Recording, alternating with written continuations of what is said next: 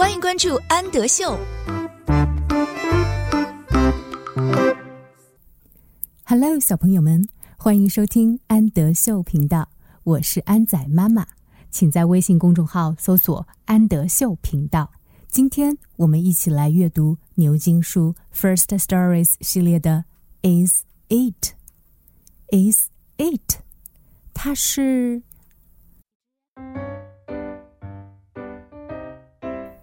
Is it Kipper？它是 Kipper 吗？Is it Kipper?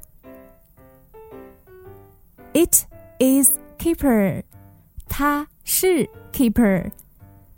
It is Kipper. Is it Biff? 它是 Biff 吗？Is it Biff? It is Biff. 它是 Biff. It is Biff. Is it Chip? 它是 Chip 吗？Is it Chip? It is Chip. 它是 Chip. It is Chip. Is it floppy? 它是 floppy 吗？